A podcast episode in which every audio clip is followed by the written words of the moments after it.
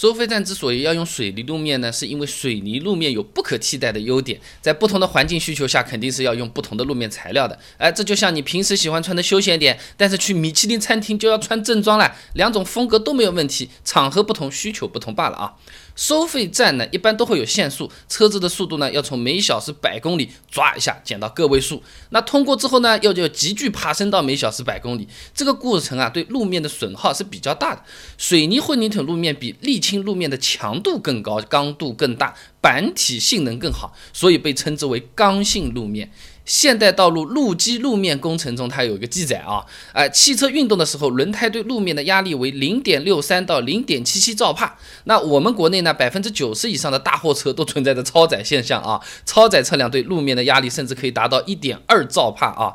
呃，给你个概念，飞机哇，怎么降落到地面上面呢？梆一下这么撞下来，那个冲击力一兆帕啊！那么在二十摄氏度的情况下呢，沥青路面的这个抗压强度呢只有两点五到五兆帕，而水泥混凝土路面的抗压强度有三十到四十兆帕。那相同的压力下呢，肯定抗压能力差的路面更容易挂掉，要坏啊！所以大家经常能在路上看到道路抢修施工补的什么沥青路面啊，那就像是一个三百斤的胖子，你坐在普通的塑料小板凳上和金属的板凳上，那塑料板凳肯定是更容易被压坏的，对吧？那个沥青路面啊，在高温下面还很容易软化。哎，当这个温度超过四十五摄氏度的时候啊，路面上很容易产生车辙啊。呃，这收费站的车流量很大的，来来去去更容易留下这个东西的。那。有一篇这个文章啊，论文啊，浅谈沥青路面车辆危害和综合防治。它上面说的这个车辙不仅会影响行车的舒适性，还会在雨天聚集雨水，影响行车安全啊。但水泥呢，它是一种惰性材料，它不会因为温度的变化而发生明显的变化，所以不会出现这种情况。另外呢，我们铺路用的都是石油沥青，虽然说这种沥青啊，在使用之前呢，经过了四百摄氏度以上的蒸馏啊，所含的有毒物质会很少。但仍然是有高分子的碳氢化合物没有挥发出去的，这些物质呢，有可能对人体有潜在的危害。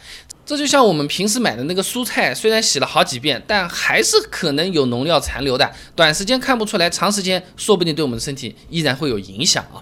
那这些有毒物质对驾驶员的影响可能不大，但是收费站的工作人员长期都要在这儿待着，对不对？那所以为了预防这种潜在危害的发生，收费站的路面选择水泥混凝土的材料也有这方面的考虑啊。这就好比卖菜的菜农嘛，这种的菜自己也是要吃的，哎，但是留给自己吃的菜一般是不打农药的，呃，就是为了防止长期的农药残留嘛，天天要跟这个人打交道，天天都要跟这个菜有接触，对吧？那么目前水泥路面的设计使用年限呢是二十到四十年，沥青路面呢是十五年。那我们算是水泥生产大国，沥青呢反而倒是主要靠进口的。所以同样一立方米的原料，沥青混合料要一千到一千两百块钱，水泥混凝土呢倒反而只要五百到六百块钱好了。哎，也就是说啊，同样修一条路，水泥路花的钱更少，使用时间还更长，那平均每年的使用成本也更低。就好比同样一款衣服，网上买比店里买便宜，还会送你一点小礼物，那当然大家都会选择到网上去买，对不对？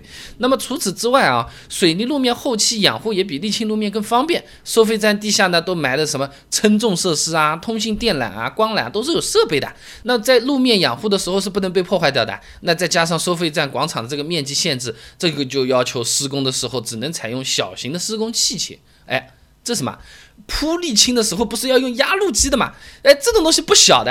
呃，那个你很明显在收费站是不太方便的，这么来回开来开去的，有些都开不过。水泥路面人工都可以铺啊，这就好像你平时喜欢穿皮鞋啊，觉得皮鞋锃锃亮很好看，你爬山你穿个试试看，还是老老实实穿运动鞋、旅游鞋、登山鞋了，对不对？山路不好走，穿运动鞋更方便。有个适合不适合的问题。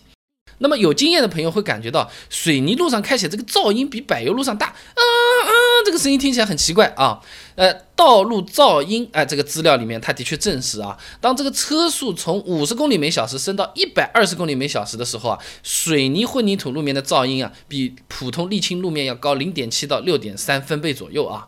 这个呢，是因为水泥路面没有沥青路面那么多小的细孔，而这个轮胎滚过去的时候啊，路面空隙和轮胎花纹里面的空气啊，它就被压缩排出去了，而，形成了一个不稳定的气流，才会发出这种比较高的奇奇怪怪的嗯嗯。呲呲的这种声音啊。那另一方面啊，你车子刹车或者是快速启动的时候啊，由于这水泥路面的横缝啊、纵缝啊都是比较多的，那路面刚度又大，那么。减震缓冲效果就差了，汽车胎面对于路面产生这种强烈的局部震动，哎，就会产生一些刺耳的尖叫，哎，这个就有点像我们那个网上面很流行的一只鸡很长那种，捏一下就啊，就是那那个啊，大家自行脑补一下啊。那么之所以有这样的设计呢，主要是为了用噪音提醒其他车辆减速慢行，降低事故发生率啊。那今天一直在跟你聊这个高速收费站的那些事情啊，问题来了啊，我过收费站的时候。手机拿出来想要扫一扫，哎，怎么就今天这个站它是不支持支付宝或者微信的？钞票又没有带，怎么办？我如果去问人家借钱，人家会不会觉得我是骗子啊？这个收费工作人员能不能帮我垫付一下呢？我看他头摇的蛮厉害，但似乎也没有拒绝我啊。除了这个还有嘞，车子开着开着快要到路口了，哎，下面这个路口是坐左边还是中间还是右边，分不清楚的时候，突然之间一个电话打过来，我导航没有了，开错了，怎么弄？哪种导航更好用？错过了路口怎么办？关注微信公众号“备胎说车”，回复关键词“高速”就可以啦。那我这个公众号呢，每天都会给你一段汽车使用小干货，文字版、音频版、视频版都有，你可以挑自己喜欢的啊。这高速开过路口有什么办法开回来？总不能倒吧，对吧？那如果我没有带钱，别人也信不过我，我是否还有其他的解决办法？总不能在高速路口的这个收费站过个夜吧？关注微信公众号“备胎说车”，回复关键词“高速”就可以了。备胎说车。等你来玩哦。